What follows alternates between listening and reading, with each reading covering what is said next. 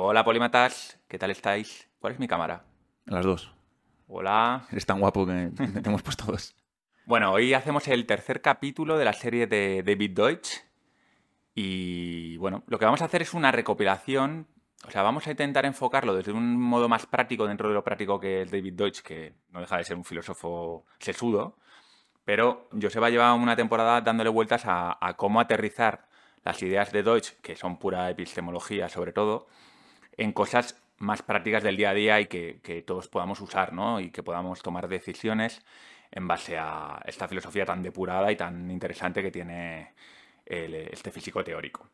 Entonces, ¿cómo lo vamos a hacer? Bueno, pues seguramente lo que vamos a hacer es un repaso sobre las ideas que ya hemos comentado en los primeros capítulos, acordaros pues universalidad, qué es conocimiento, qué son explicaciones, todo esto que los que habéis estado siguiendo la serie ya sabéis un poco, pero vamos a centrarnos más en los ejemplos, en, bueno, en charlar un poco sobre cosas que nos parecen más o menos prácticas, incluso que nosotros podemos aplicar en nuestra vida, y, recordaremos brevemente los conceptos. Pero en cualquier caso, yo recomiendo a todos que os vayáis a los primeros capítulos, porque ahí es donde están los conceptos más explicados, ¿no? Y le dedicamos, pues, yo qué sé, 15, 20 minutos a, a hablar sobre explicación, por ejemplo, ¿no? Así que nada, eh, para los que no conozcáis a Joseba, Joseba es el fan número uno de David Deutsch en, España e Iberoamérica. Y, nada, em, vamos a empezar, ¿no? ¿Qué te parece? Sí. ¿Quieres hablar de ti o qué? No, nunca, nunca me ha gustado. Eh, nada, pues lo que ha dicho un poco Val, mi intención es eh, intentar explicar por qué a mí me ha, gustado tanto toda la filosofía de Deutsch y cuánta practicidad le he visto yo en mi día a día. A mí es las ideas que, he leído en sus libros me han ayudado a comprender más eh, la realidad y cada vez que me enfrento a un problema nuevo son como unas semillas que me permite construir un camino un poquito más sólido o al menos que yo pienso en ese momento que es lo más sólido. Sí, porque la filosofía no solo va de de, yo qué sé, sentarnos a divagar sobre las cosas, la metafísica del mundo y demás, sino que la filosofía luego se puede, casi toda la filosofía se puede llevar a la práctica. Hay alguna que es muy evidente, como por ejemplo la filosofía estoica. Sí. Y hay, o la de Taleb, ¿no? Nassim Taleb, eh, ya le conoceréis muchos, ¿no? Antifrágil, El Cisne Negro, todos estos libros en los que al final Taleb lo que te explica es cómo vivir, cómo vivir. Entonces, Deutsch si bien es un poco más abstracto, ¿no? Es un autor un poco más abstracto, eh, no significa que en el fondo lo que te está contando lo puedas aterrizar muy bien a tu, a tu vida diaria. Y, que son ideas concretas. O sea, hay veces que tú lees a algún autor filosófico y, realmente no tienes muy claro ni lo que te está contando, ni, ni para qué, ni, ni, de dónde sale. Y te da la sensación que es más eh, algo escrito para, para, impresionar a otros autores. Y mira cuán, cuán complejo puede llegar a ser pero que empieces a rascar y no ves una solidez o no ves una estructura clara por ningún lado. Eh, con Popper y Deutsch, que Deutsch se basa un montón en el trabajo de Popper, te dan un poco lo contrario, te dan definiciones bastante concretas sobre las que ir tú luego construyendo tus ideas o ellos mismos sus propias ideas. Y son cosas concretas y aplicables en algunos sentidos, en otras partes te pueden servir, quizá no para cosas mundanas, pero sí para intentar entender la realidad de eh, cómo hemos aparecido aquí, qué utilidad podemos tener, qué es el conocimiento, por qué es tan importante, eh, cómo pensar mejor, cómo descartar ideas malas. O sea, realmente te dan unas ideas que, son prácticas de alguna manera o de otra. Vale, pues nos vamos a meter en harina ya. Em, voy a hacerte una pregunta muy personal, esto no está preparado, ¿vale? Que... Sufriendo en directo dos. No, ¿qué cosas en tu día a día, la filosofía de Deutsch, o sea, cosas, decisiones que estés tomando en tu vida, y luego primero si quieres explícame, explícame muy básicamente qué, qué cosas estás haciendo o dejando de hacer y luego si quieres hablamos un poco en qué se basa eso, en la filosofía de Deutsch. Bueno, vale, vale, empezamos. Hola, aquí Joseba del futuro editando el vídeo. Antes de continuar, me gustaría dejaros un pequeño mensaje para darle un poquito más de eh, valor a lo que voy a comentar ahora a posteriori. Quizá alguna de las cosas que voy a responder puedan sonar obvias o que sean ideas que eh, las habéis escuchado por otras fuentes y que no os sorprendan mucho o que eh, estén ya trilladísimas. Pero el valor real que da leer este tipo de libros más profundos, con unas bases filosóficas que pueden parecer un poco abstractas, está en que te da unas herramientas y unas bases de las que tú partes y empiezas a construir hacia arriba. Entonces, acabas tú llegando a esas conclusiones que quizá ya te las sabías, pero al haber hecho ese recorrido desde abajo hacia arriba, las asientas muy bien en tu manera de pensar. Os recomiendo mucho que intentéis leer o que consumáis contenido que es un poquito más denso o que puede parecer un poco más abstracto, porque, como os digo, os da ese tipo de, de bases que os permite ir construyendo y asentando las ideas de manera más sólida, lógica, y que no sea simplemente que has cogido y copiado y pegado una idea en tu cabeza y que la repites. No es lo mismo hacer algo tuyo que simplemente entenderlo. Continuamos. Vale, la primera idea potente que manejo muchísimo es que todo conocimiento es falible. Mm. Entonces, cuando yo creo firmemente en que algo es verdad, eh, ya no es una creencia tan firme. Es decir, yo apuesto por ella porque soy consciente de que es lo que más encaja con mi manera de ver la realidad, pero soy muy consciente de que en cualquier momento se me puede echar por tierra cualquier creencia, por fundamental que yo crea que es. Entonces, eh, intento estar más abierto a, ser criticado. Intento eh, entender que las otras personas también están en la misma posición. Entonces, cuando me llega alguna idea de una persona que, por ejemplo, vamos a poner un ejemplo práctico, mm, que se pasó hace poco. Eh, hace poco se viralizó que un médico que, tiene, que ha de ser eh, una eminencia en lo suyo decía que eh, la actividad física intensa puede provocar paros cardíacos y puede ser negativa. Cuando te llega una idea así, la tendencia de las personas suele ser mirar a quién la dice, quién dice esta idea y cuánta autoridad puede tener sobre el tema. Cuando tú entiendes que una persona, por mucho que sepa de un tema en concreto, puede estar errada en, su ámbito o en ámbitos tangenciales, te permite centrarte más en la idea y no en quién lo dice. Y esta es una de las ideas fundamentales de cómo funciona el conocimiento.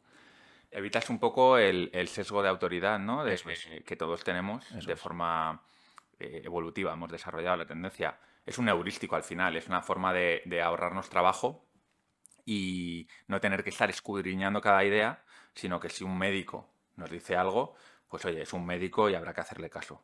Esto que a priori, como heurístico, puede funcionar, es decir, mejor hacerle caso a un médico que a un tío que pasa por la calle, no deja de ser completamente insuficiente eh, en cuestiones de salud que son importantes para nosotros y en las que no nos tenemos que conformar con que un, experto, incluso dos o tres, nos digan algo. Porque lo que demuestra la filosofía de, de Popper y de Deutsch es que en el futuro todo eso que se ha dicho y que a día de hoy damos por cierto, probablemente se va a falsar o completamente o en parte.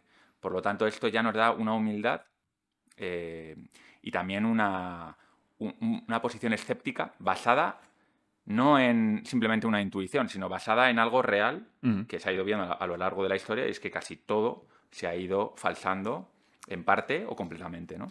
Sí, y también deja claro que necesitamos a, la gente creando nuevo conocimiento y criticando las ideas que están ahora mismo eh, que están aceptadas.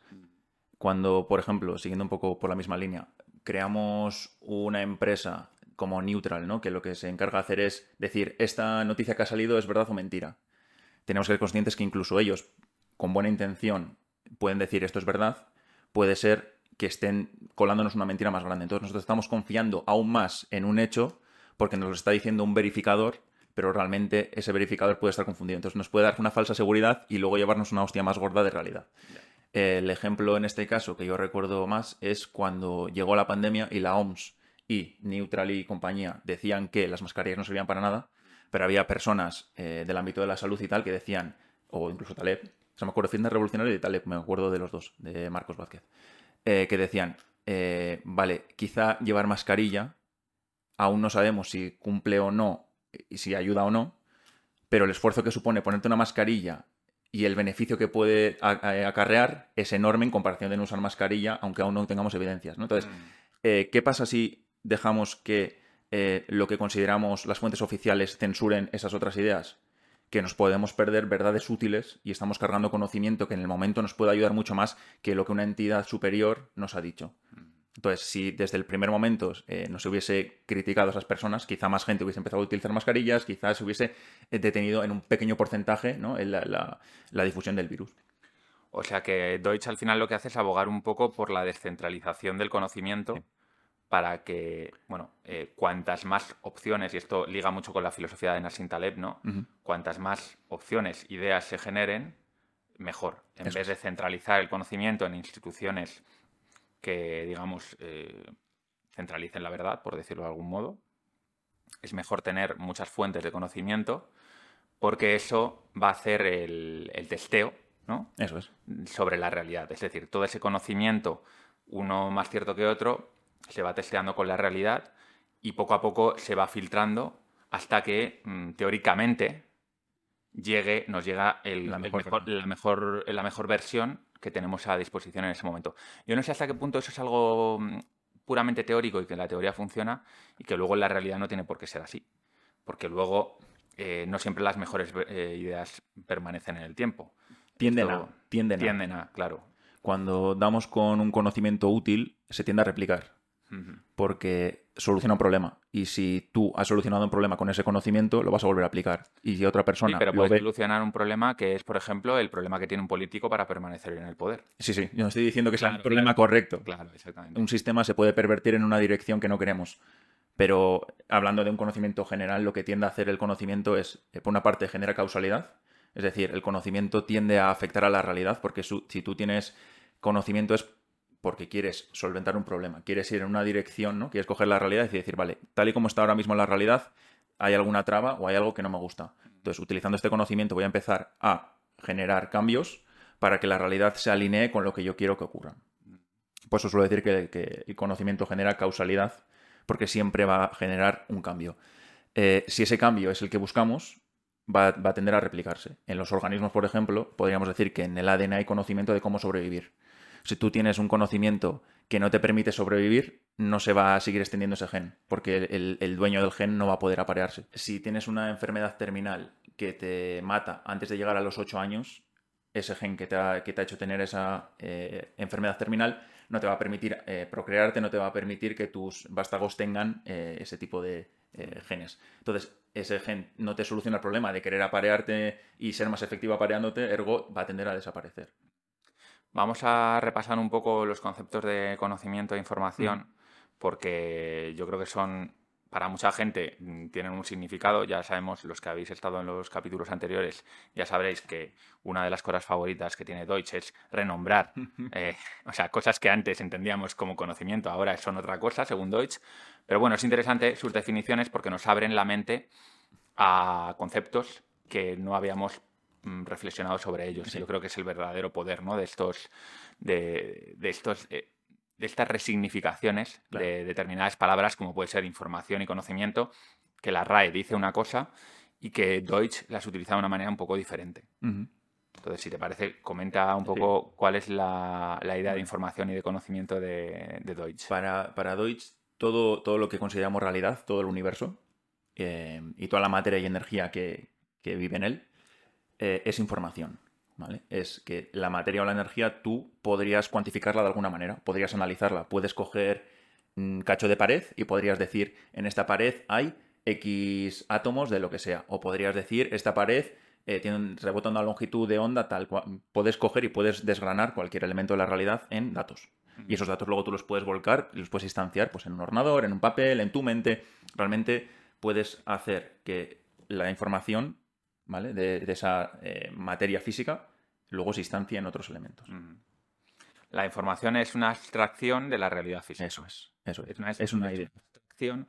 O sea, aquí estamos hablando de información como un concepto humano que utilizamos para abstraer la realidad física que es independiente de nosotros. Eso es. Pero nosotros la transformamos en conceptos, ideas, eh, datos que son que luego pueden o no ser útiles, ¿no? Eso es, poco eso el es. Son, datos computables. Tú con esos datos luego puedes trabajar o puedes simplemente tenerlos de manera descriptiva, ¿no? La información Contarlos, sumarlos, Eso es, eso es. multiplicarlos. Eso es. Si todo es información, ¿vale? Luego tenemos la otra eh, cara que es el conocimiento. Entonces, el conocimiento no deja de ser un tipo de información, ¿vale? Es un, un conjunto de, de- de información, pero que cumple una utilidad, que hemos- lo hemos mencionado antes un poco por encima. El conocimiento lo que te permite es eh, modificar la realidad.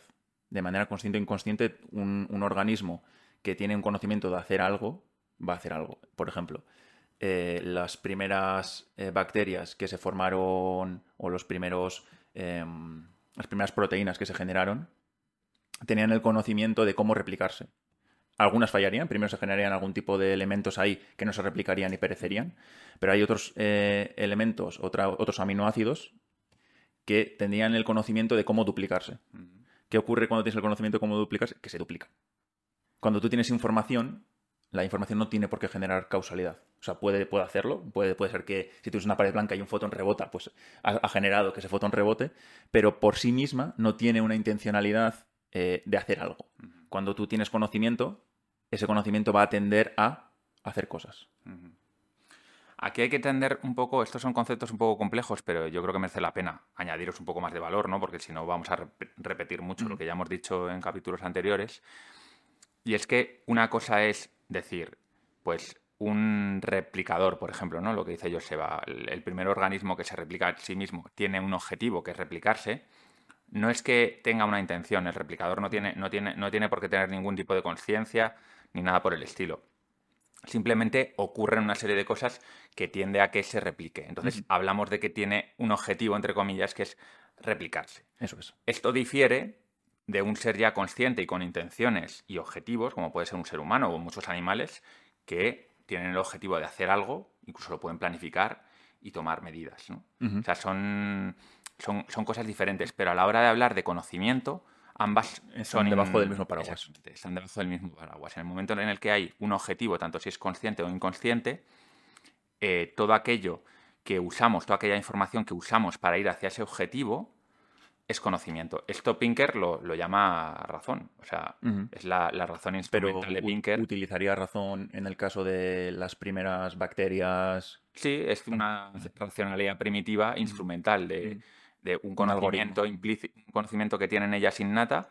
innato, que les sirve para, llegar a un fin. Hay que diferenciar aquí lo que es la, razón instrumental, que es eh, un conocimiento que me sirve para hacer algo, de lo que es la razón eh, epistemológica, que es eh, la búsqueda de la verdad, ¿vale? Son cosas diferentes que aquí muchas veces se mezclan. Pero bueno, tampoco me quiero, quiero ahora salir de... No estás en condiciones ahora. No, no, no. Bueno, si sale bien este capítulo es todo un milagro porque hoy me he levantado empanadísimo. Habitualmente, no. Con una contractura. La edad. Vale, eh, ¿por qué es tan importante la idea de conocimiento, ¿vale? Si el conocimiento eh, eh, modifica la realidad, es la llave de lograr cualquier cosa que necesitemos.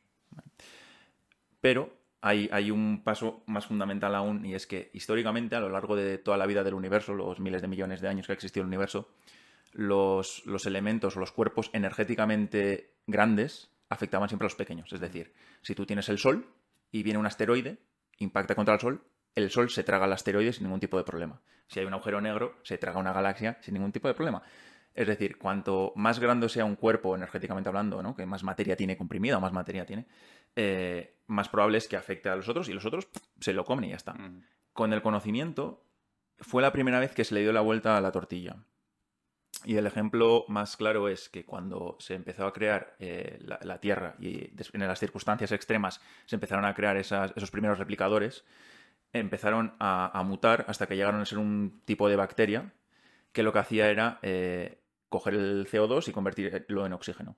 Entonces, tenemos por primera vez en la historia un ser microscópico, ¿no? Bueno, una marea de seres microscópicos que siguen pesando una infinitésima parte de la Tierra, que empezaron a modificar toda la historia de lo que va a ser a partir de entonces la Tierra.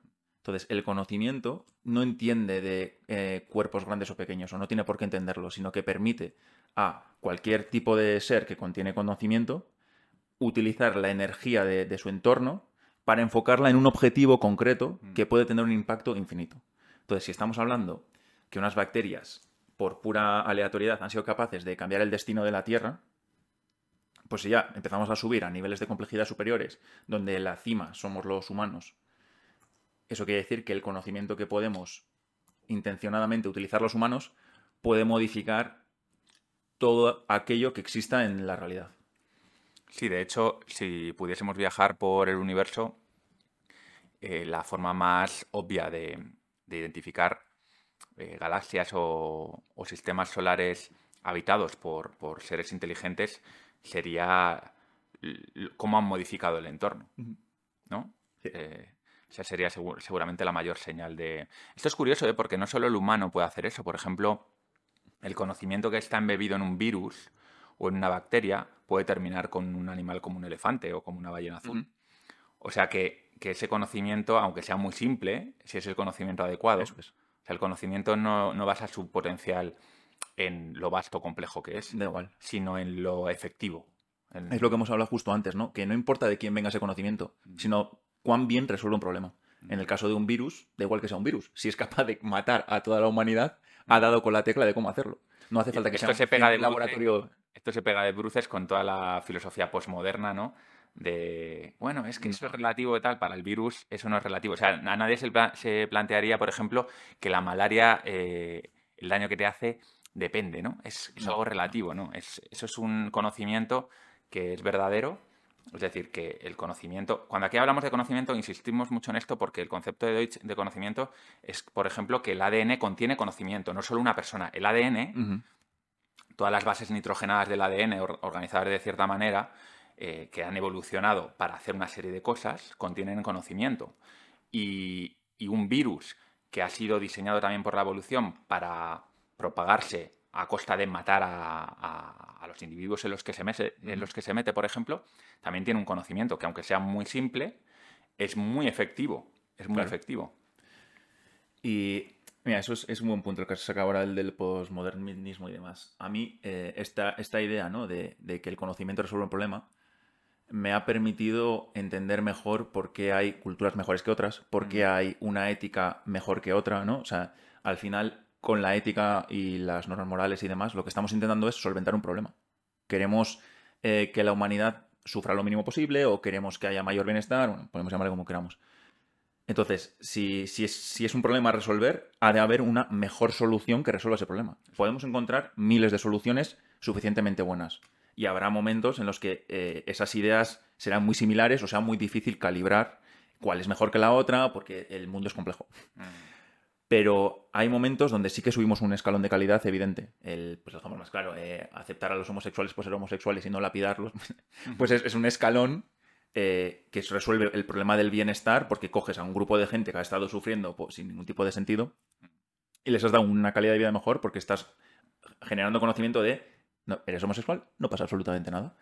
Te vamos a tratar como una persona más. Eh, lo mismo con pues, eh, la igualdad entre hombres y mujeres. Ambos son personas, pues puedes ir generando leyes que, que hacen que la humanidad sufra menos y que objetivamente resuelven mejor el problema de eliminar el sufrimiento.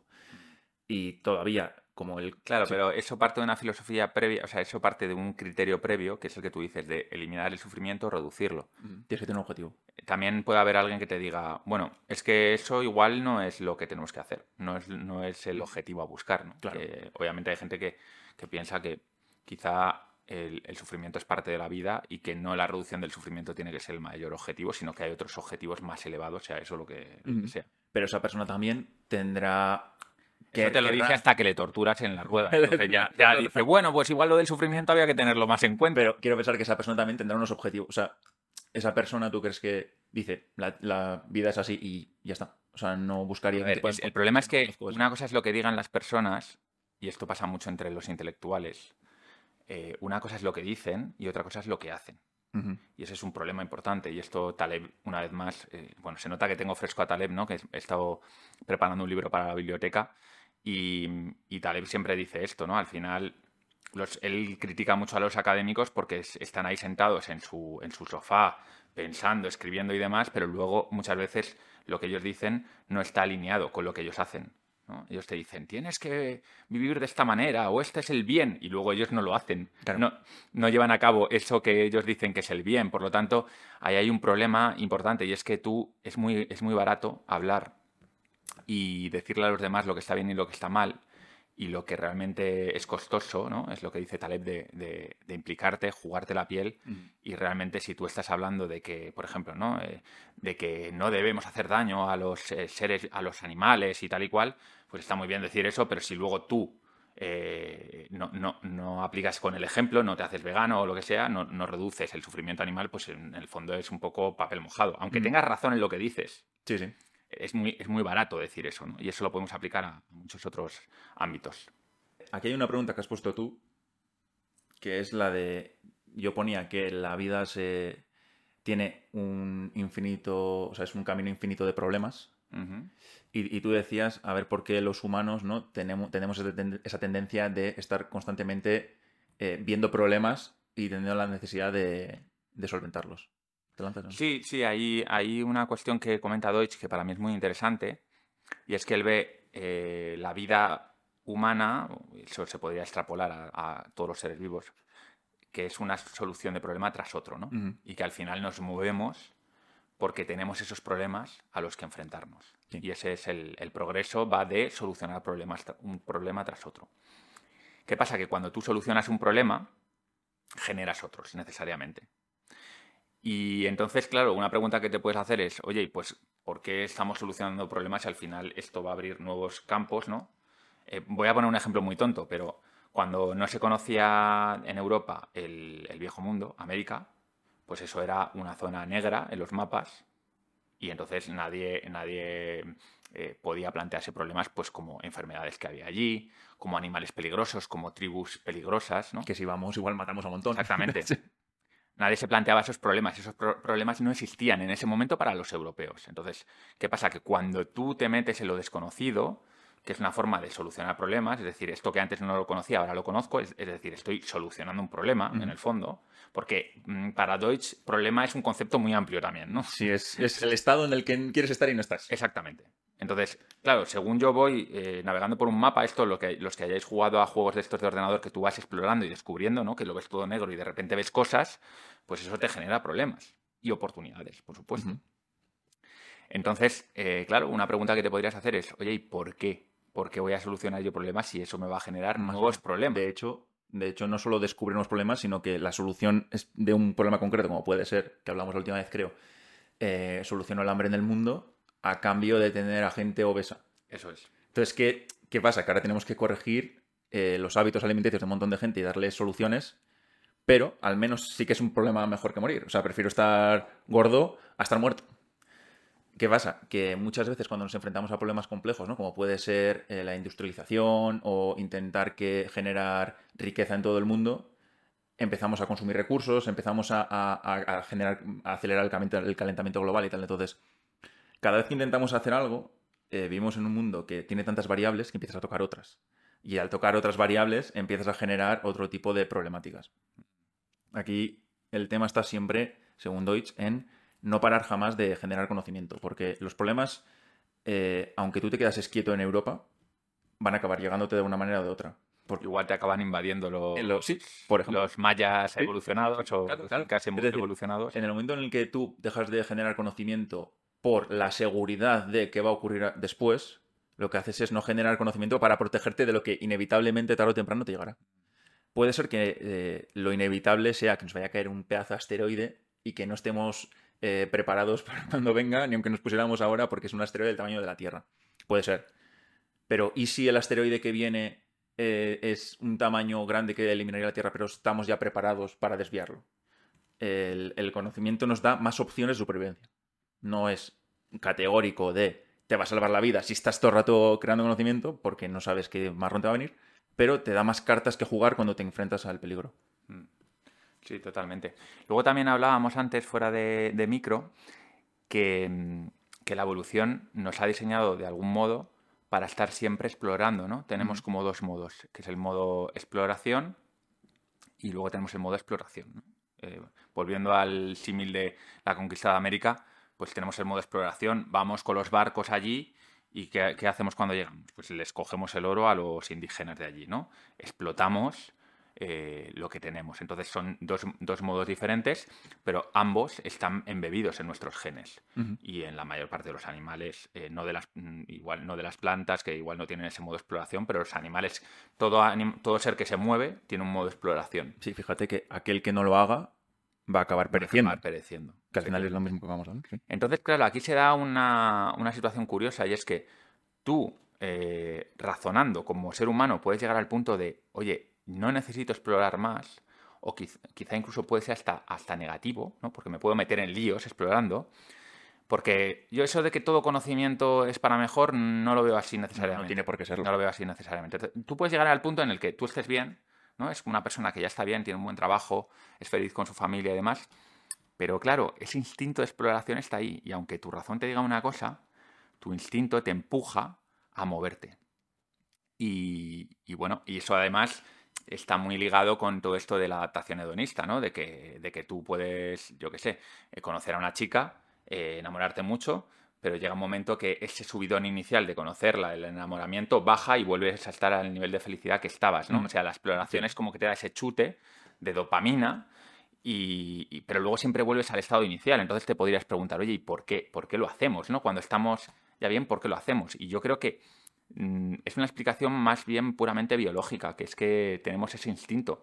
Aunque ya no nos sea útil en determinadas situaciones, lo vamos a seguir haciendo. Sí, incluso puedes bajar un poco más al detalle y, darte cuenta que tú propiamente, aun estando tú quieto en un lugar aquí sentado y tú solo intentando meditar, está constantemente generándote eh, ideas o dándotelas y tú observándolas y no lo puedes parar. Y es un chorro de lo que somos básicamente. O sea, mentalmente somos una especie de bucle que necesita estar todo el rato resolviendo pequeños problemitas. Constantemente, me llega esto, o lo puedes rechazar o no, pero ya tienes siguiente idea, siguiente idea, siguiente idea. Mierda, tengo que sacar el perro, mira, tengo que no sé qué. Y siempre tenemos esa necesidad de no parar, no parar, no parar. Sí, la, la mente es una máquina predictiva, ¿no? Esto no sé, no recuerdo quién lo decía, pero una de las funciones básicas de la mente es estar imaginando en todo momento que va a venir a continuación que tengo que resolver. Y, y una de las ventajas adaptativas que tenemos frente a otros animales es que tenemos una capacidad muy alta de hacer eso. Y podemos en nuestra cabeza imaginar múltiples escenarios a, eh, a- a través de la creatividad y eh, aunque nunca hayan sucedido, podemos resolverlos en nuestra cabeza y ver cuál es el más óptimo. Y esto no es algo que depende de nosotros, o sea, nosotros podemos orientarlo, pero como dice Joseba, No. cualquiera que se haya parado a me- meditar alguna vez se dará cuenta de que eh, los pensamientos no dejan de llegar, no dejan de llegar. Entonces, eso es lo que indica es que realmente es algo muy, muy instaurado en Muy nuestro cerebro. un- es como, es como, yo qué sé, como un frigorífico. O sea, un frigorífico está todo el rato con, con el motorcito eh, funcionando y si se lo quitas ya no es un frigorífico.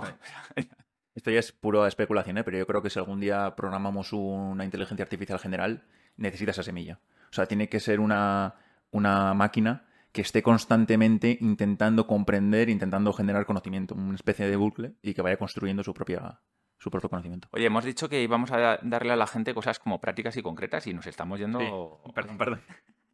No- Nos vamos a la cabra tira al monte al final. Vale, nos no, vamos a filosofar. Voy. voy. Eh, has tocado la parte de conocimiento y humanos, ¿no? Y que somos diferentes. Y quiero tocar la parte de la universalidad para luego tirar hacia un poco eh, por qué los humanos eh, somos diferentes a nivel libertad. Y luego podemos entrar al tema de los niños. Eh, El tema de los niños. Luego hablamos del tema de los niños. a ver, si piensas mal solamente con eso, yo. No sé. No sé. No sé. Vale, a ver. Eh, la, Esto lo cortas luego, ¿no? Sí, sí, me lo voy a poner como intro. Eh, vale, eh, la importancia de la diferencia entre la mente humana a la del resto de seres vivos. Este, dices. Eso es. Leia tiene, tiene la capacidad de generar conocimiento y tiene conocimiento en, su, en sus genes que le permite sobrevivir. Lo que pasa es que ese, eso- ese conocimiento Es está conocimiento limitado. de mirarte a los ojos con cara triste. Sí, ha desarrollado, gracias a la evolución, unas estrategias de supervivencia que aquellos perros que no tenían esta cara de qué mona soy, dame de comer, morían de hambre porque todo el mundo sudaba de esos perros. Entonces los que iban apareándose cada vez eran más monos, más monos, hasta llegar a ser la cúspide de los perros y llegar a este ser. Con los humanos eh, hay una diferencia y es que los humanos somos capaces de generar cualquier conocimiento más allá de nuestros genes. Es decir, nuestros genes nos influencian, nos dan un conocimiento del que partir y sobre el que construimos, pero después nos podemos desviar a cualquier información de la realidad y comprenderla. Entonces, la universalidad la explicamos en las charlas anteriores, ahí vamos a entrar más en detalle, la voy a explicar ahora un poquito por encima. Así que si no se queda todo claro, pues vais a la, primera charla. Eh, la universalidad es cuando un sistema es capaz de solventar todos los problemas de su dominio. Es decir, eh, cuando tú tienes el, el abecedario, tú puedes escribir cualquier frase posible, cualquier frase que se ha escrito y cualquier frase que se escribirá. Cuando todavía no se ha inventado el diccionario y la gente utilizaba, por ejemplo en Egipto, los pictogramas, ¿no? Y te dibujaban un sol, un pajarito, un tal. El, a- el abecedario, no el diccionario, ¿no? He Quería dicho, decir. he dicho diccionario. Perdón, el abecedario, el El abecedario. espasa. El espa- Antes del espasa no había. no, no, la gente no sabía. No sabía. Eh, entonces, eh, el abecedario es universal porque te permite escribir cualquier cosa, pero cuando tú todavía no habías desarrollado el abecedario, tenías unos símbolos limitados que te permitía construir cierta cantidad de historias, pero siempre ibas a estar limitado. Si tú querías eh, describir una emoción, está difícil hacerlo con el sol, un pájaro y un árbol. Entonces tú podrías ir inventándote símbolos, luego comunicárselo a todo el mundo, a la gente que entendiese qué significa ese nuevo símbolo y decir, vale, pues ahora ya puedo extender un poquito más el mensaje. Pero ¿cuántos mensajes podemos eh, desarrollar los humanos? Pues infinitos, ¿no? Podemos comunicar cualquier cosa, pero con ese sistema no. Necesitamos la, el abecedario, ¿vale? Que es un sistema universal. Lo mismo con las... Hay que dejar claro que es potencialmente, es decir, eso no significa que nuestro idioma pueda expresar cualquier conocimiento, nuestro idioma puede estar limitado. Yo puedo no tener una palabra para el azul, por ejemplo. Ah, vale, pero eso es otra cosa. Vale, vale. No, lo que quiero decir es que potencialmente. Sí, sí, podrías puedo, describir. Puedo describir el, todo, toda la realidad. Eso es. Eh, eso es. Pero un idioma en concreto puede no describir toda la realidad, que quede esto claro, ¿vale? Eh, no sé, pongo el ejemplo de la, de la, imprenta, que al final las imprentas antiguas eh, eran planchas de hierro. Entonces tú, si querías escribir un libro, eh, se la llevabas al de la imprenta, el de la imprenta creaba unas planchas de hierro específicas para ese libro y eh, podía imprimir ese libro. Pero ¿cuántos libros no puede imprimir? Pues infinitos. Su competencia, si tiene otro libro y, y, tú como imprenta tienes otro, cada uno puede imprimir diferentes libros. Cuando llegamos a las impresoras modernas, si yo tengo una impresora y tú tienes otra, los dos podemos imprimir cualquier texto posible. Vale, esos son en el dominio de la escritura o de la, información, o lo como quieras llamar. En, en el caso de los humanos, somos universales, pero en cualquier ámbito. Es decir, no hay ninguna información de este universo que no podamos gestionar en nuestra mente. La conciencia. Podemos hacerlo. o sea, que no entendamos algo no quiere decir que no podamos entenderlo. Es decir, todavía no lo sabemos. Pero no está hecho de un material mágico. Que... Esto todavía no lo Claro, claro.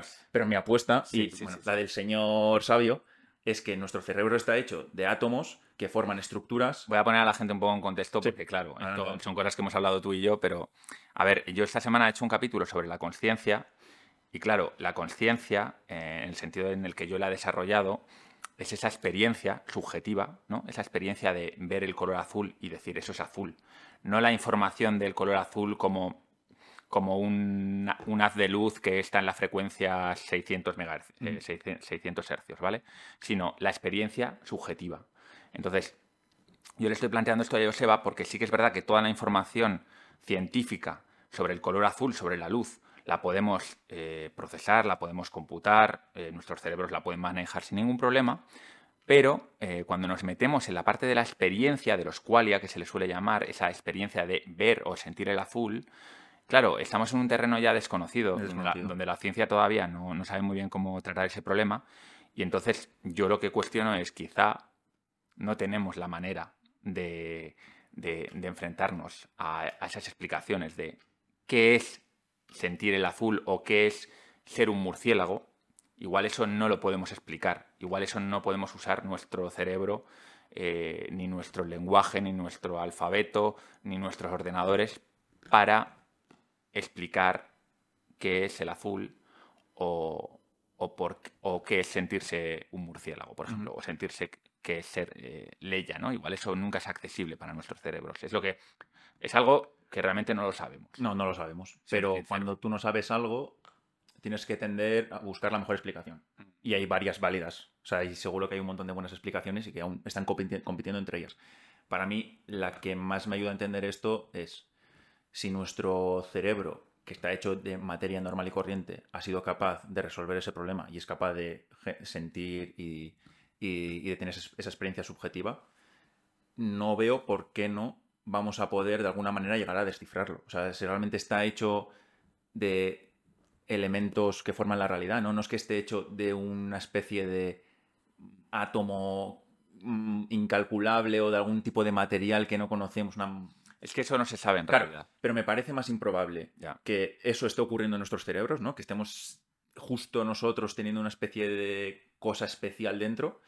Yo creo que es la complejidad que, que ha emergido de, de elementos que, que conocemos. Uh -huh. Entonces, simplemente es. Bueno, simplemente. Vale. Entonces será eh, trabajar en esa dirección de, de intentar. Vamos, vamos a darle a la gente cosas concretas que pueda. mm, O sea, que. ¿Cómo aterrizar estos conceptos? Más allá de ejemplos, cosas de, de nuestra vida. ¿En, en qué ¿En qué te sirve a ti el concepto de universalidad en, en tu vida? O sea, ¿lo, lo utilizas? ¿Ha cambiado algo en tu sí, actuar? Mucho. Eh, yo siempre he sido una persona que muchas veces pensaba que había cosas que yo no podría entender y esto. Es decir, eh, eh, imagínate, inteligencia artificial. Esos, son algoritmos para gente muy lista. Eh, y eso es un error, porque si una persona es capaz de comprender algo, tú eres capaz de comprender ese otro algo. Te puede llevar más o menos esfuerzo, te puede llevar más tiempo o menos construir todo el conocimiento que esa persona ha construido hasta llegar a ese punto más elevado. Pero yo no estoy limitado. O sea, si, si realmente quiero algo, si realmente quiero aprender algo, puedo hacerlo. Y eso es una idea que creo que, mucha gente no sabe. Es decir, ¿cuánta gente te dice, es que soy malo de las matemáticas? No, no has generado el, camino que hay que generar de conocimiento para llegar a sentirte cómodo en las matemáticas. Pero estás partiendo de la base de que tu cerebro y el de otra persona son exactamente iguales. Universales. Claro, pero si bien los cerebros son fundamentalmente universales en el sentido de que tú tienes dos brazos y yo dos brazos, pero claro, eh, igual mis brazos no son capaces de levantar el peso que levantan los tuyos. Quizá tu cerebro Mm, la parte de eh, inteligencia matemática no está suficientemente eh, desarrollada, por lo que sea, quizá porque simplemente tienes una tala de, origen. O sea, no tiene por qué ser que todavía no tengas el conocimiento, que eso es algo que lo puedes adquirir, el conocimiento, sino que simplemente tu cerebro está más limitado que otros. Por ejemplo, hay gente que tiene más memoria de trabajo y hay gente que tiene menos memoria de trabajo. Las dos personas en una misma clase, uno se entera muy bien y el otro le cuesta y, tiene que... Estoy totalmente de acuerdo que, hay gente a la que le va a costar más. Pero que te cueste más, en el caso de la memoria de trabajo, ¿no? Que puedes retener más información, lo que te permite construir pensamiento un poco más complejo en el momento, lo que te permite avanzar más rápido. Eh, la memoria de trabajo se puede solventar tomando más apuntes. O sea, es un poco burdo el esto, ¿no? Pero para ti es una diferencia cuantitativa. Es, es, más esfuerzo. O sea, yo haciendo calistenia que peso 85 kilos me va a costar más hacer X movimientos que uno que pesa 70. Pero no quiere decir que yo no los pueda hacer. Vale, pero también puede haber diferencias cualitativas en el cerebro.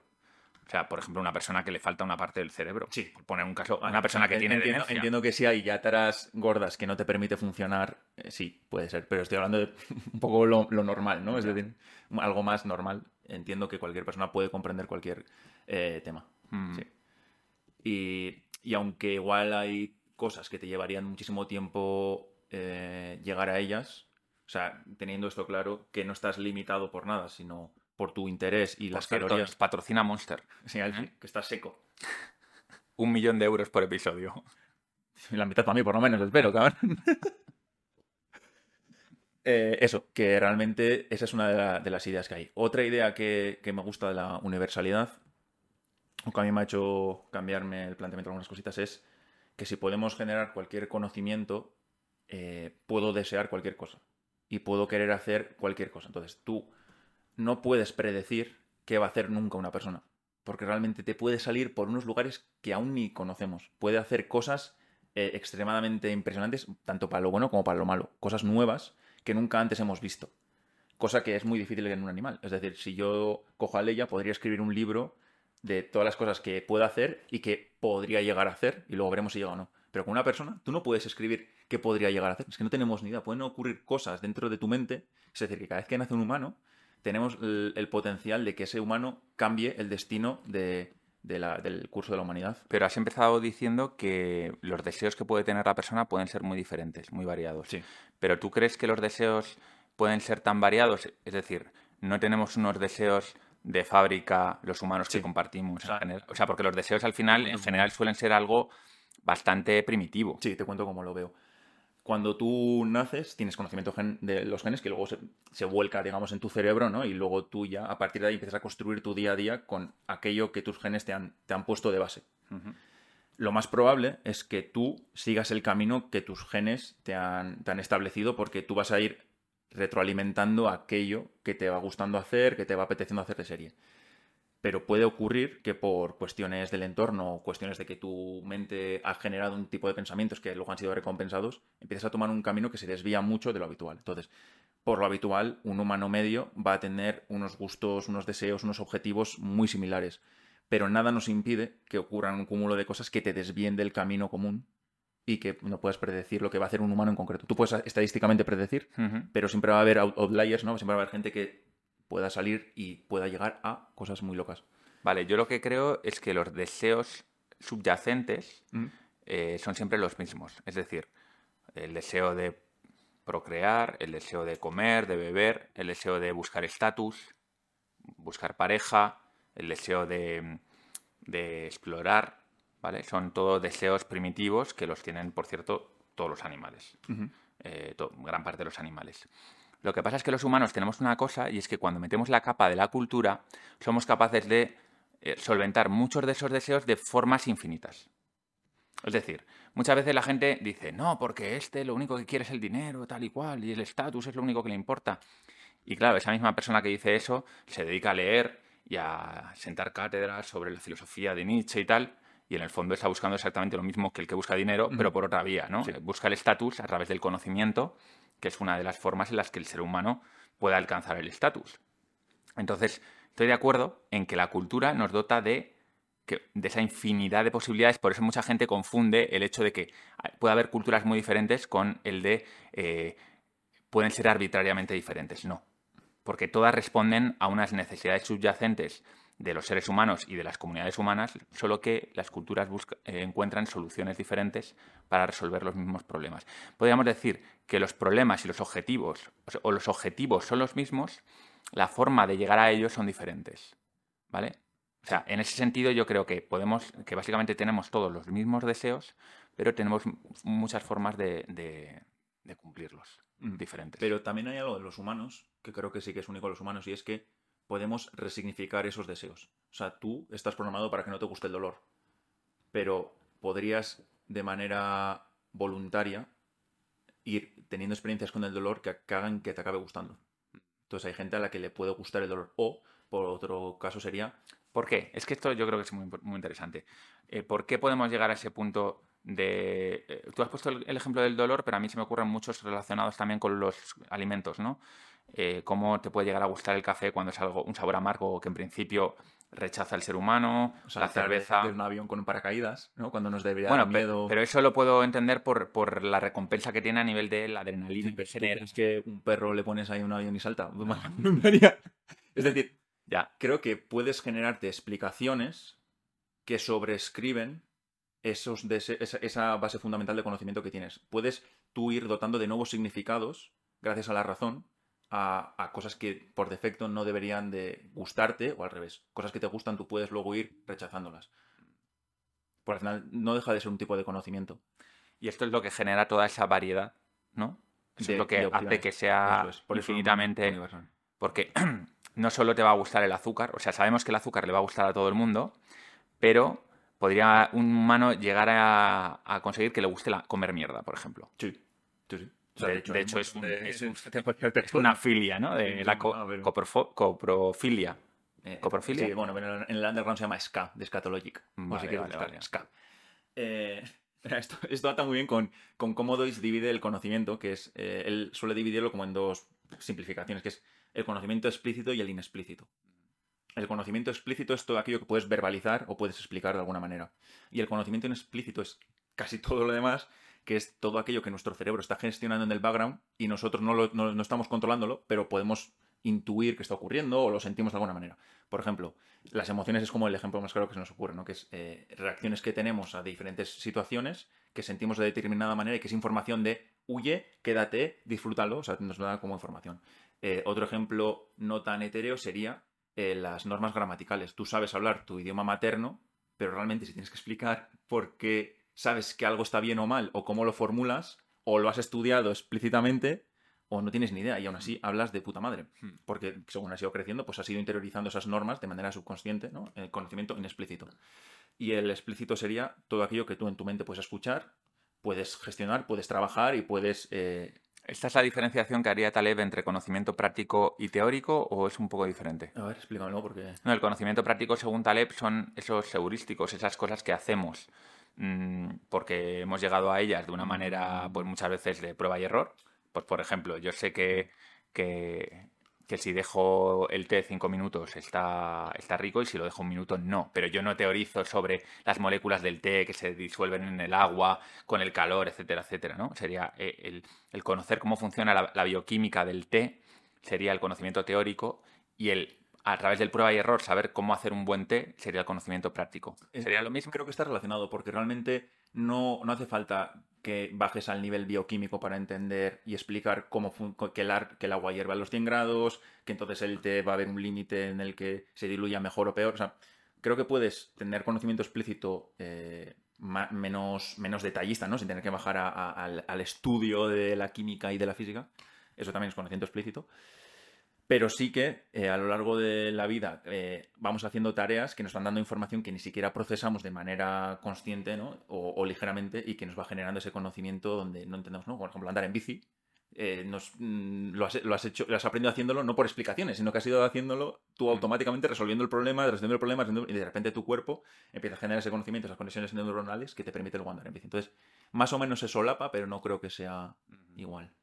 Vale, entonces, eh, hay un punto importante que hemos mencionado antes eh, y que relaciona con el conocimiento inexplícito o explícito, que es que muchas veces está la competición entre qué es mejor, eh, seguir tus emociones, seguir la razón, y el tema es que no importa, no importa de dónde viene el conocimiento, importa cuán bien resuelve el problema que quieres resolver. Entonces, si tus emociones te dicen en algún momento que huyas de algo, quizá huir sea lo correcto, depende de la situación. Otras veces quizá no debas huir y con la razón debas de enfrentarte a la otra persona e intentar argumentar. No hay que mirar nunca de dónde viene el conocimiento, sino hay que mirar qué dice el conocimiento. Sí, es un... no sé, es que esto no lo tengo muy claro, ¿eh? porque también Deutsch da mucha importancia a las explicaciones, lo bueno o lo malas que son las explicaciones, que esto lo, contamos en profundidad en el primer capítulo. Pero claro, una explicación tiene que ser explícita. Porque una explicación es eso, una explicación de cómo funcionan las cosas, de por qué funcionan las cosas. Entonces, que me digas ahora que el conocimiento es tan válido si es explícito como si es inexplícito, eh, yo creo que tiene más valor el explícito porque es el que te permite, primero, poder criticarlo más allá del resultado, porque es que el resultado muchas veces depende de muchos factores. Entonces, tú puedes tener un buen resultado, imaginemos, ¿no? Tú haces una campaña de marketing, sigues una serie de pasos y la campaña de marketing funciona bien. Entonces dices, bueno, pues voy a hacer siempre estos pasos. Pero como no has entendido realmente cuál de esos pasos que has dado es el que le ha dado éxito a la campaña, o si es un puro azar que lo has lanzado un día que por lo que sea ha funcionado mejor. Pensamiento inductivo. Claro, al final eso te impide evolucionar y mejorar eh, tus prácticas. Te vas a limitar a repetir una y otra vez lo mismo porque no has comprendido. Entonces, yo creo que el explícito tiene un valor adicional al inexplícito, pero obviamente siempre vas a funcionar con ambos porque tú no puedes estar siempre reflexionando sobre todo lo que haces en tu vida, pero cuando tienes una cosa que es importante, por ejemplo, en qué voy a invertir mi dinero, cómo me preparo para mi jubilación, eh, cómo crío a mis hijos, creo que necesitas dar prioridad a la razón y al conocimiento llámalo teórico, explícito, etcétera, sobre el, inexplícito, que es el, digamos, el camino fácil que todos seguimos a la mm. hora de hacer las cosas. O sea, yo creo que tienes razón, es decir, si queremos progresar, al final tenemos que ir comprendiendo la realidad. Punto. Eh, el conocimiento en explícito no te permite esa comprensión profunda. Pero yo cuando los pongo en el mismo lugar es, uno, en el momento práctico, cuando tienes que tomar una decisión, no mires de dónde viene, sino valora qué, conocimiento tienes y, cómo encaja lo que te está llegando con la situación. Intenta criticar el conocimiento independientemente de dónde venga. Y dos, que en el caso eh, de, los humanos es que es, inviable no, darle importancia al conocimiento inexplícito porque es eh, fundamental para existir y vivir y tomar y que, o sea, es que hay cosas tan fundamentales como eh, a qué presión tiene que latir tu corazón, a que, que, se te, sudes cuando toques, o sea, todo eso también es conocimiento, Entonces, por, eso, quiero ponerlos a la par, aunque sí que entiendo que para progresar como humanidad eh, o, generamos conocimiento explícito a punta pala, o no, o no. Y de hecho a mí me hace mucha gracia, por ejemplo, estos libros que te, que te hablan del, del de, ¿cómo se dice? El lenguaje no verbal. ¿no? Y te dicen, pues una persona cuando cruza los brazos, cuando hace esto, cuando hace lo otro, y te lo explican como si tú necesitases que alguien te explique. Sí, porque te lo sabes, ¿no? Pero está bien que te lo verbalicen, ¿no? O sea, eh, bueno, pero, pero que eh, si hablamos de lo práctico en ese momento concreto, en una entrevista de trabajo o cuando tú conoces a alguien, tú no necesitas que nadie te explique el lenguaje verbal, a no ser que seas una persona que tenga algún problema eh, en, el cerebro que te permita que no te, o sea, que no tengas una teoría de la mente desarrollada, no puedas empatizar bien. Pero la gente, eh, si hay un conocimiento que tiene muy embebido en los genes, es el entender a los demás. Y entender a los demás no es entender lo que dicen, es entender sobre todo lo que hacen, cómo lo hacen, cómo se mueven. De hecho, fíjate que hay momentos donde... Ese, conocimiento es mucho más potente porque está contextualizado. Eh, por ejemplo, si yo ahora yo he cruzado los brazos un experto en lenguaje no verbal diría, bueno, es que vale está la defensiva. Pues no. En, en determinados contextos puede ser que sí. Pero claro, tú, como Joseba, que me conoces, que conoces el contexto, sabes perfectamente que no estoy a la defensiva. ¿no? Entonces, ahí el conocimiento inexplícito es mucho más relevante. Y por eso el escucha tu cuerpo, tus emociones, eh, me parece un consejo cojonudo, en general. Y de hecho, muchas veces intentar pasarlo al, explícito puede hacer que, que seas mucho más torpe. Totalmente. Porque dejas de ser algo automatizado, natural, interiorizado, a algo que todavía lo tienes cogido por la punta de los pelos. ¿no? Yo he visto un montón de, pues alguno que le ha hecho una entrevista y que se nota que ha estudiado un libro de eh, persuasión y gestos y demás, y le ves y dices, tío. Todos conocemos a algún influencer, ¿no? Que ha estudiado demasiados libros de Tío, me estás intentando manipular con tus gestos, ¿sabes? Que es, pareces un robot. ¿Cómo se llama este efecto que tienen los robots que se parecen mucho a los humanos? El Uncanny Valley. Este, cuando se convierte. ¿Cómo, es, en español? El, valle del. Eh, como desagradable. No, eh, no es desagradable la palabra, pero es. Para que nos entienda gente, comodidad. Son estos robots que han intentado que sean humanos en el aspecto, pero claro, como nosotros tenemos una vista tan fina para eso, nosotros perfectamente distinguimos un robot que es casi humano a un 99% igual. Pero es un 1%. ¿Qué pasa? Que en vez de darnos buen rollo porque se parece a un humano, lo que nos da es mal rollo. Pues eso mismo yo creo que pasa, por ejemplo, con esta gente que intenta hacer lo que se supone que tiene que hacer a la hora de eh, usar los brazos, usar la mirada, porque tú no sabes muy bien por qué, pero sabes que hay algo ahí que no encaja. Y la mayor parte de la gente eso lo tiene instintivo, esa capacidad. Entonces, intentar engañar a la gente haciendo cosas artificiosas a la hora de movernos, de, de utilizar el lenguaje corporal, yo creo que en general es un error. Obviamente hay maestros de esto, ¿eh? No, sí, sí. Hay maestros. Pero te pasa también cuando de repente te sientes observado y se te olvida andar. Porque pasas de andar, de andar como, como una persona normal a decir, tengo que andar. Sí, sí, sí. Los que hayáis jugado a tenis o hayáis dado clases de tenis o algo así, eh, cuando tú estás jugando mm, y no estás pensando en darle a la bola, generalmente lo haces bastante bien y en cuanto el profesor te empieza a decir, tienes que cerrar un poquito más el, el ángulo de la, de la raqueta y tal, entonces empiezas a hacerlo todo mal. Porque ahí le metes el conocimiento explícito y, para aquellos, eh, aquellas cosas que tenemos automatizadas, el conocimiento explícito suele ser contraproducente. Aquí Joseba, Val me ha pedido que haga una promoción de la biblioteca, continuando así la explotación laboral, intelectual y creativa a la que me veo sometido. Vamos allá. En la biblioteca Polímata pagarás por leer. Repito, pagarás por leer. Podrás fardar en Tinder de que estás en un club de lectura, guion foro de discusión, guion secta. Dentro encontrarás los 50 mejores libros para comprender el mundo y también los libros de Steven Pinker. Resúmenes extensos para cada libro, muy extensos, extensísimos. Si te daba pereza leer el libro, te dará aún más pereza leerte el resumen. Si Alejandría pudiera elegir, volvería a quemar su biblioteca para quedarse con esta. También tendrás una pequeña ficha con 10 preguntas para cada libro, porque ¿quién no echa de menos los exámenes del instituto? Además, entrarás en un grupo de personas raritas que pagan para leer y para no estar solos. Únete a un grupo de personas que buscan dialogar sin insultos sobre temas polémicos y profundos. Te esperamos en la biblioteca Polímata, con Y, con I latina ya estaba cogido. No es que seamos iletrados. Vamos a hablar del planteamiento político, que yo creo que este es un tema práctico que podemos utilizar ¿no? a la hora de, de ver, oye, pues apoyamos o no la democracia, por ejemplo, ¿no? Hay gente que está ahora mm, con el tema de China, por ejemplo, como ha crecido mucho en los últimos 20 años, está diciendo, bueno, pues igual un sistema como el chino, que se mete más en las libertades, pero que permite crecer más, quizás mejor. Em, hay gente que dice, bueno, es que la democracia no sirve para nada, porque al final los políticos, pues al final solo siguen su propio interés. ¿Qué es lo que podemos hacer, no? ¿Y, qué, es lo que nos dice Deutsch respecto a esto?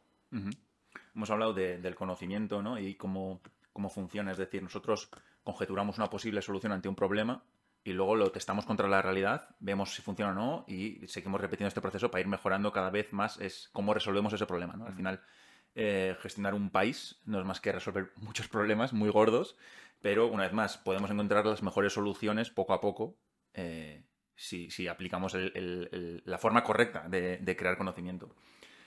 Deutsch eh, suele definir de dos maneras esto, del pesimismo y el optimismo. El optimismo es ser conscientes de que podemos resolver los problemas. El pesimismo es decir, eh, los problemas son malos van y lo que vamos a hacer es evitarlos.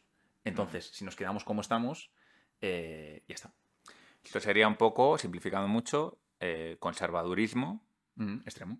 Pesimismo, sería el pesimismo, el conservadurismo. No el conservadurismo de hay que tocar solo aquello que hay que tocar realmente, sino el conservadurismo de mejor no tocamos nada. Sí, ¿no? Clásica Esto, dictadura esto en que realidad, pasado. esto en realidad no existe, ¿no? Es, es más un concepto teórico, pero Sí. sí. nos entendamos. Y el, y el lado de- del optimismo sería más ese progresismo, pero cuidado, ¿eh? porque la palabra progresismo ahora mismo está muy desvirtuada. Eh, por ejemplo, hay muchos que se llamarían progresistas que no quieren intentar resolver el, el problema del cambio climático mediante tecnología porque prefieren Volver decrecer, ¿no? Cosa que Deutsch diría, no, no, esto no. Lo que hay que hacer es seguir aprendiendo, es decir, conociendo nuevas tecnologías, investigando para resolver problemas yendo hacia adelante, no yendo hacia detrás. Al final, las, alguna dictadura más clásica que tenemos en mente, como la, la italiana o tal, lo que hacían y lo que hacen es miras, miras al pasado como si fuese el- lo mejor. Eh, no vamos a cambiar, tenemos que mantenernos como somos. Conviertes la sociedad en una sociedad estática que no acepta el cambio externo ni quiere salir fuera.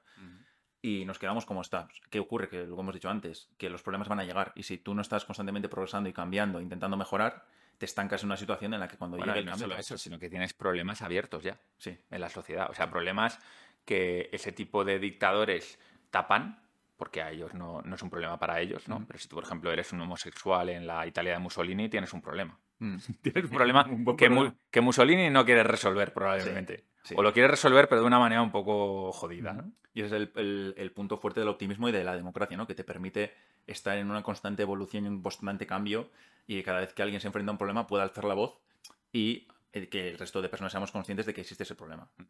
Muchas veces sí que igual perdemos el foco de lo que Deutsch dice que es el punto fuerte de la democracia, ¿no? Esto es muy de Popper, porque nosotros pensamos siempre en vamos a elegir al mejor candidato y ese candidato, esas ideas, ya está, van a solucionar el problema. Cuando realmente el foco deberíamos de tener en tener un sistema que corrige rápidamente los errores. Es decir, que cada vez que aplicamos unas normas o ponemos una persona equivocada en el poder, podamos ágilmente eliminarla democráticamente. Entonces, es aplicar el proceso de corrección de errores a la, a la democracia. Mm. Cada vez que tenemos un problema, planteamos una solución sabiendo que posiblemente no sea la óptima y que veremos cuánto se acerca a solucionar el problema. Si vemos que no es suficientemente buena o que está erradísima, eliminarlo rápido. Pinker dice que lo más importante en la democracia no es que el pueblo elija al, al soberano, sino que haya un sistema no violento de retirar Eso es. Puro- puro- a- puro Popper. a los que están haciendo es. el, el mal. Antiguamente, en un feudalismo, por ejemplo, lo que se solía hacer era matar al rey. Era como se solía quitar al rey del medio. ¿no?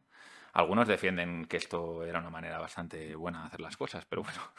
Po- Popper, lo que leía en Popper era que decía que da igual a quién pongas en el poder. O sea, si el sistema está bien, puedes hacer aleatoriamente, pones ahí un tío que como lo puedes cargar, pues ya está, se va a ir corrigiendo hasta que demos con la tecla correcta tarde o temprano, ¿no? Tocará una persona que sí que empiece a aplicar las normas o las ideas correctas. Yo creo que esto, o sea, eh, desde el punto de vista teórico puedo estar de acuerdo, pero desde el punto de vista práctico no tanto, porque al final tú siempre puedes eh, meter a una persona que dé un paso hacia adelante y luego meter a otra que dé uno hacia atrás y así eternamente sin avanzar. No es como la ciencia.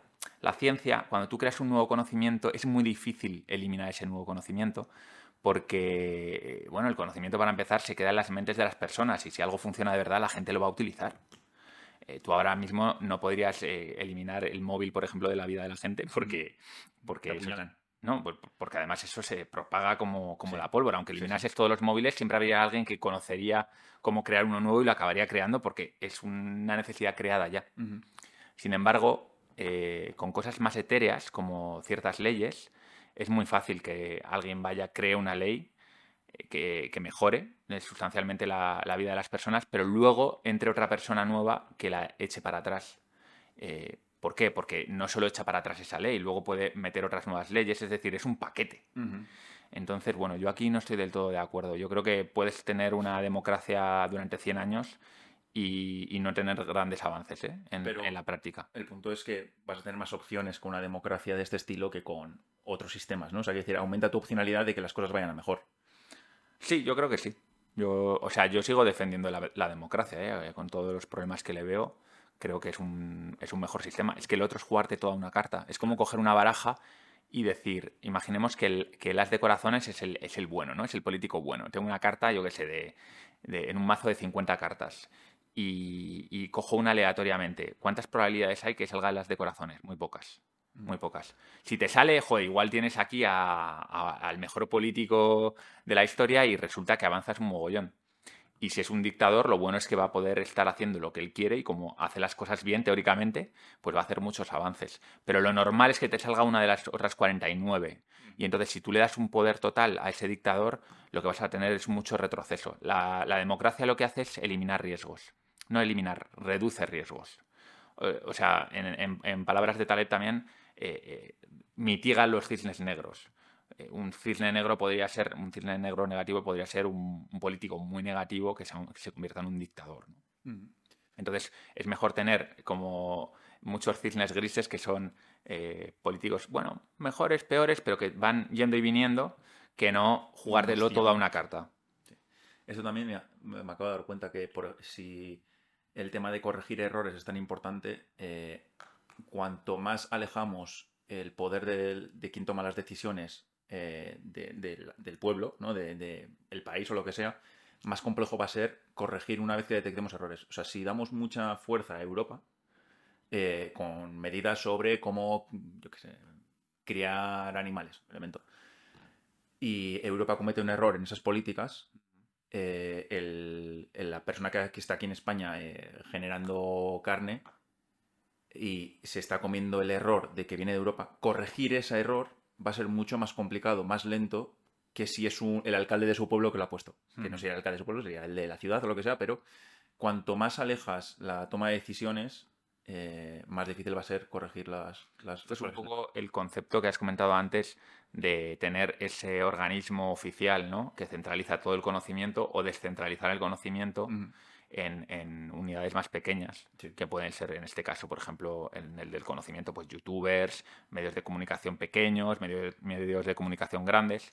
Y esto es extrapolable al- a lo que es la- las formaciones políticas o las agregaciones políticas, ¿no? Las ciudades-estado serían el ejemplo de atoma- atomi- atomización Ujú. mayor y, y que te permite crear muchos experimentos en distintas ciudades. Y luego, si están debidamente interconectadas y, y tienen mecanismos para aprender, unas pueden aprender de otras. Eso es lo ideal. El problema es que muchas veces unas no aprenden de otras. Claro. Porque mm, el político de turno de- en España, aunque esté, está viendo que Alemania hace algo que sería bueno, como tiene una serie de intereses políticos que no están alineados con el resolver un problema. O sea, todo esto está muy bien si los políticos realmente se centrasen en resolver los problemas de la gente. El tema de la política es que no es exactamente así. Resuelven sus problemas. Eh, a ver, yo tampoco quiero ser aquí eh, súper catastrofista, pero en parte sí. O sea, no digo que los políticos no tengan incentivos para solucionar problemas de la gente, los Mm. tienen. Pero también tienen muchos incentivos para solucionar sus propios problemas, eh, sí, permanecer en el poder, etcétera, etcétera. Sí, sí, sí. Cambiamos de tema, hablamos de, de una escuela filosófica que, que tiene Deutsch que va sobre cómo deberíamos educar a los, a los niños, que es bastante... llama mucho la atención, o sea, realmente plantea ideas que, que te chocan porque estamos acostumbrados a un tipo de crianza más em, fuerte de parte de los padres o más dictatorial incluso, ¿no? Un poco vas a hacer lo que yo digo. Entonces, De- Deutsch lo que plantea es que tenemos que empezar a pensar en los niños como en personas y no como en niños. Porque el niño eh, está generando su propio conocimiento de lo que es la vida y va a generar sus propios, eh, sus propios caminos que quiere, quiere probar y tal, cosas que le van a generar rechazo, cosas que no. Y nosotros como padres, muchas veces en pos de lo mejor para él, porque nosotros tenemos el conocimiento de que es lo mejor para él, lo que hacemos es forzarle a seguir una vía concreta. ¿Qué ocurre? Que cuando tú lo ves por la calle puede estar normalizado, ¿no? El ejemplo que te ponía antes. Estoy yo con mi hijo de 10 años y le digo que vamos a casa de mi abuela y él no quiere. Y llora y dice que no quiere, que no quiere. Yo lo que hago es le cojo, le meto en el coche, le pongo el cinturón, cierro la puerta, me monto y me voy. La gente que vea eso van a pensar, joder, el niño qué pesado, qué tal, que, que estruenda montado, lo que sea. Ahora cambiamos el sujeto y en vez de el niño es mi novia que tiene 23 años y lo que hago es decirle que vamos a un sitio, no quiere, llora, yo cojo, la meto a la fuerza en el coche, le pongo el cinturón y nos vamos. ¿Qué pasa? Pues que van a llamar a la policía como es normal, ¿no? O sea, Mm. ¿por qué? Porque estás forzando a un ser humano a hacer algo en contra de lo que quiere. Entonces, Deutsch pone mucho el foco en convencer siempre al humano, intentar generar el conocimiento de, mira, yo sé esto, te voy a explicar por qué deberías de hacer esto y poner el foco ahí. entiendo que en la práctica hay veces que te supera como, como padre, porque estás hasta arriba y te ocurren cosas. No, y sobre todo porque presupone que el niño tiene que entender Claro. los motivos y, y supongo que, que hay unas edades a las que todavía el niño, pues explicarle, por ejemplo, que es importante que vaya a ver a su abuela, porque igual su abuela está enferma, igual dura cuatro días y, y luego se va a arrepentir, pues eso a un niño de dos años es difícil explicárselo. A un niño de diez yo entiendo que perfectamente. Y si aún así no quiere ir, lo que dice Deutsch es, deja al niño, que, que no vaya. También es verdad que hay un conflicto de intereses, porque tú igual a ese niño no lo puedes dejar solo. Claro. Entonces, si tú quieres ir a ver a tu madre, eh, ¿qué haces? O sea, ¿haces caso, te quedas con el niño en casa o te lo llevas a casa de tu, de tu madre? ¿no? Eh, ahí hay un conflicto de intereses que, que, bueno, a ver cómo lo resuelves. Claro, o sea, yo entiendo que llevar esto 100% a la práctica es muy complicado, pero sí que veo que es un cambio de mentalidad que puede ayudarte a hacer las cosas mejor. El, el pensar que, que no eres el dueño del hijo, porque a veces yo creo que te puedes pasar un poco de fuerza y decir, vas a hacer lo que yo hago, te voy a castigar aquí, vas a hacer no sé cuál, me has fallado por esto, eh, puede ser contraproducente. Y tienes que pensar en que el otro es una persona. Y que está generando su propio conocimiento, está generando su propia vida, que tienes que respetar, porque es una persona. Punto. Eh, en el caso de que se haga daño a sí mismo o que realmente necesita ayuda, pues ayudas, estás ahí. O sea, al final nosotros las personas adultas también siempre necesitamos otras personas. Siempre nos falta conocimiento y otra persona lo tiene y nos ayuda. No es deja al niño haz. Déjalo suelto y a ver qué hace. Sino es guíalo. En el fondo es un abuso de poder, ¿no? Sí. Y esto se puede extrapolar de otra manera también igual más radical, pero a- al tema de las mascotas. El, el cómo mucha gente ve a su mascota, ¿no? Que es como una propiedad que, que hace y desa- O sea, ella, eh, la mascota hace, tiene que hacer todo lo que ella quiera, ¿no? Ya. O sea, mm, sin tener casi en cuenta cuáles pueden ser los intereses, que obviamente difieren de los de un niño, dependerá también de la edad del niño, pero que los tiene también. Sí. O sea, en el caso de la mascota es bastante más sencillo, porque una mascota, si tú haces un mínimo estudio, puedes conocer cuáles son sus necesidades y puedes darle lo, lo que quiere, que está en un rango más o menos aceptable. Si tienes una mascota normal y no un simio. ¿sabes? O sea, si tienes un animal doméstico. Si tienes un chimpancé, igual Claro, tienes pues, que ponerte a debatir con él, ¿no? A ver cómo. Eh, si tienes un, un niño, el niño, una vez más, puede generar cualquier apetencia. Puede, puede disgustarle cualquier cosa, puede gustarle cualquier otra cosa. Entonces, se complica muchísimo el- el- la relación con, con- con el hijo por eso mismo. Con un animal, tú tienes razón, porque hay mucha gente que tiene a un perro y, y le lleva en el bolso para atrás y para adelante, o lo trata como un niño, y eh, intentando forzar algo, acaba ah, gestionando a un animal como no hay que hacerlo, llevándole a ir en contra de su propio conocimiento genético. Si le estás haciendo hacer cosas que el perro no entiende, que va en contra de, de su salud, básicamente. Porque intentas Como que cuando le pones un calcetín en la cabeza a ella. Eso, eso le encanta. Eso es porque la hace más aerodinámica. Si no le puteo, no, no soy feliz, pero, pero siempre bajo los límites de la salud. A que se pi. ¿Eh? Yo, yo siempre creo que, que la crianza, tanto si es de un animal como de un niño, es muy compleja. Yo no soy padre y, y por lo tanto no tengo la experiencia práctica, pero sí que eh, tengo, digamos, muy embebido en mí todo el conocimiento evolutivo y creo que siempre es un buen punto de partida.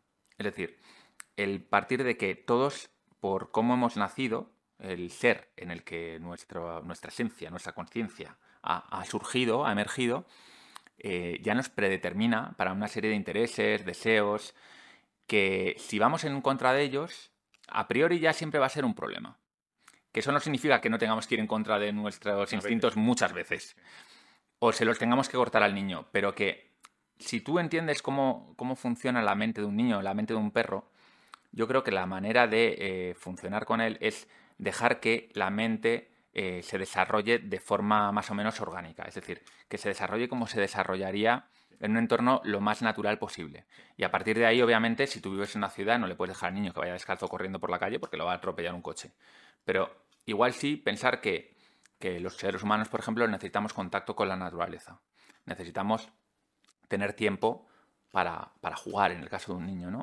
Para jugar de forma autónoma con otros niños, incluso para pelearse con otros niños. Sobreproteger. Exactamente. Si tú tienes un niño que, que es un poco bruto y se está pegando con unos amigos, igual hay que dejarle, porque eso es parte de su desarrollo, de, de- como, como niño, hombre que va a ser en, en futuro, eh, competir un poco con, con sus pares, eh, probarse, conocerse, ¿no? O, o, por ejemplo, cuando los niños tienen sus discusiones o sus mosqueos, que muchas veces los, los padres se meten entre medias muy rápidamente, los niños están experimentando con esas relaciones sociales y necesitan probarse y necesitan entender cómo funcionan otros niños y, y si no experimentan, ese conocimiento se va a retrasar o incluso nunca lo van a tener y van a ser disfuncion disfuncionales desde el punto de vista social, ¿no? Sí, aquí el objetivo es que el niño pueda generar su propio conocimiento y que cometa sus propios errores que le permiten seguir generando nuevo conocimiento. Eso es. Al final tú como padre puedes estar errado también. Puedes Sí. tomar decisiones por él que están a años luz de ser buenas. Además de que al padre normalmente ya se le ha olvidado lo que es ser un niño. Sí. Que es su problema. Sí, sí. Porque claro, es que eh, cuando tú tienes, eres un niño, tú tienes una serie de necesidades diferentes a cuando eres un adulto. Y cuando eres un adolescente, exactamente lo mismo. O sea, mucha gente... Espera, a ver, lee ya. Y ahora subirá otra vez. Mucha gente eh, siempre critica a los adolescentes, ¿no? Que si están empanados, la edad del pavo, todo este tipo de cosas. No, es que el adolescente tiene unas necesidades diferentes, Sí. unos intereses diferentes, que son necesarios.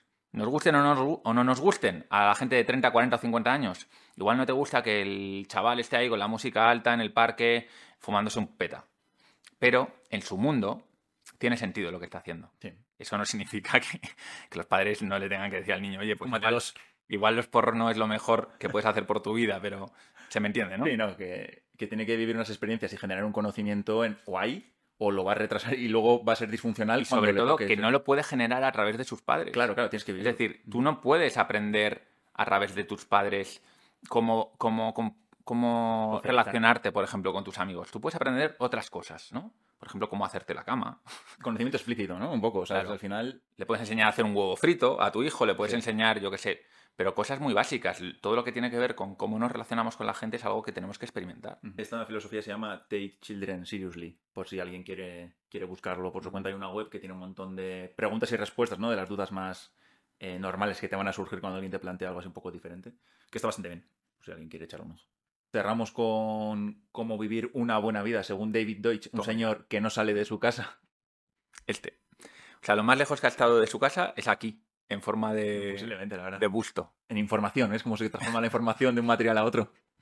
Deutsch lo que, lo que dice es que lo mejor que podemos hacer para vivir una buena vida es eh, encontrar un problema, ¿vale? En su definición de problema, y, y dedicarle trabajo a resolverlo.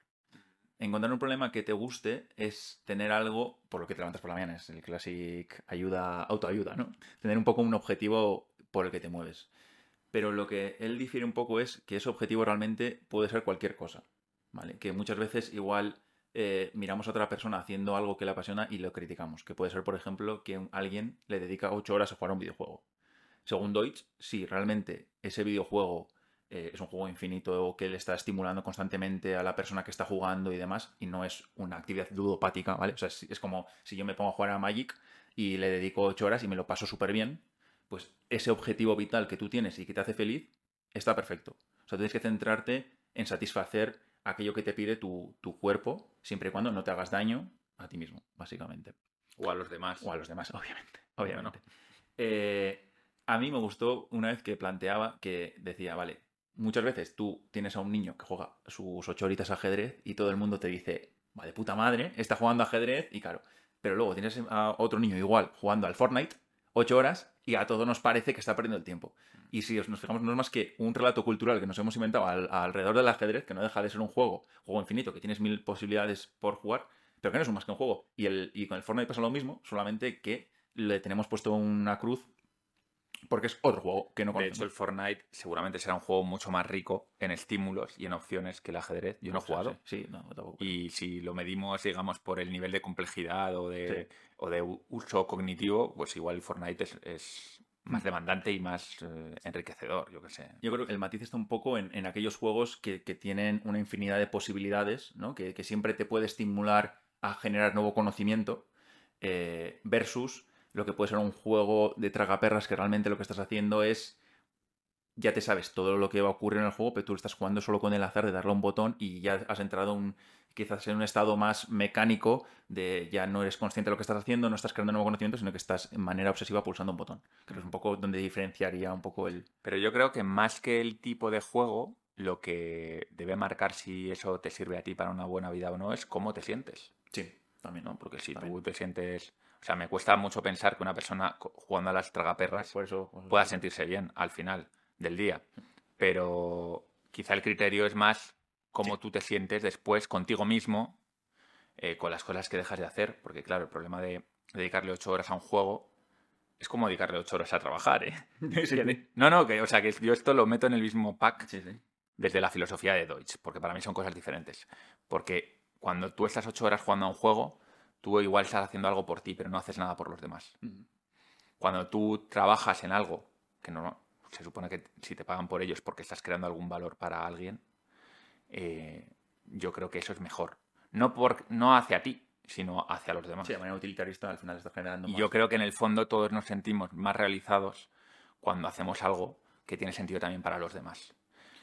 Claro, Todo pero- depende de cuál sea tu trabajo, claro. Si tu trabajo es crear anuncios de Coca-Cola, pues igual no es una cosa tampoco que te hace sentir muy, muy lleno, ¿no? De- por lo que estás aportando a la sociedad. Pero si tu trabajo es estar en un comedor de un colegio y dar de comer a los niños, pues igual, aparte de tú sentirte bien porque te gusta tu trabajo, tiene la doble vertiente de que además dices, hostia, estoy haciendo algo positivo por estos niños, ¿no? O sea, yo creo que eso es una clave para la mayoría de personas. Pero que sí que tenemos que tener en cuenta que hay gente que si ha desarrollado el conocimiento en otra vía, eso no le aporta nada y realmente es feliz haciendo y eh, patinando 15 horas al día y ya está. Que es que, que al final el foco es eso. Tú generas un conocimiento que puede ser cualquiera, porque eres un humano, y luego intentas seguir estimulando ese conocimiento y seguir, generando en ese ámbito más y más conocimiento. Yo lo que veo es que, por lo que dices, en la, en la idea esta de cómo vivir una buena vida, Deutsch deja a un lado la, la ética se centra más en el propio disfrute personal. ¿no? Es muy egoísta. Es O sea, muy egoísta. muy egoísta. Es porque al final es haz lo que a ti te pida el cuerpo en cada momento. Lo cual no suele ser muy compatible con qué es lo mejor hacia los demás. Claro.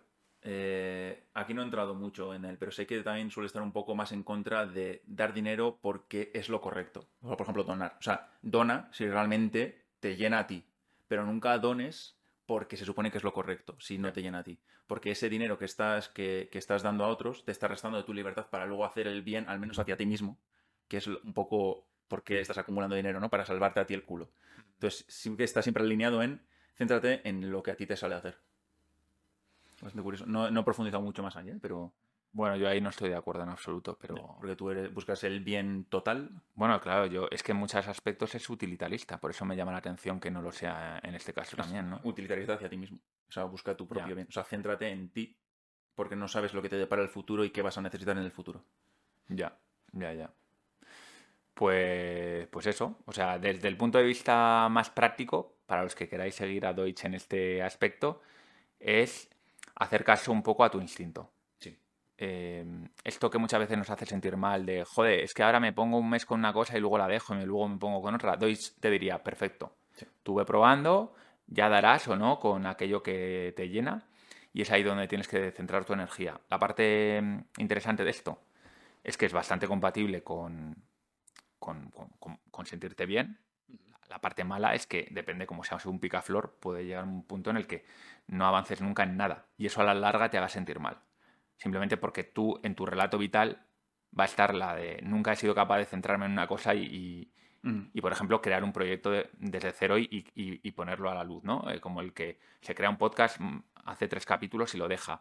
Empieza a escribir un libro y lo deja a medias. Se mete en una empresa y cuando eh, el proyecto está evolucionando, se va de la empresa y al final, eh, igual durante el camino lo está disfrutando, pero cuando se ponga a pensar en el pasado y a crear esa narración de su propia vida, es muy difícil que se sienta satisfecho con eso. Es el equilibrio entre ser estricto y dictatorial hacia uno mismo, pero tampoco pasarte. Porque en el momento también que te pasas, igual estás viviendo una vida que no quieres pensando en qué es lo mejor para ti, qué es lo mejor para ti, y estás alargando tu sufrimiento sin ningún propósito claro. Entonces el equilibrio obviamente ni, ni muy corto ni muy largo.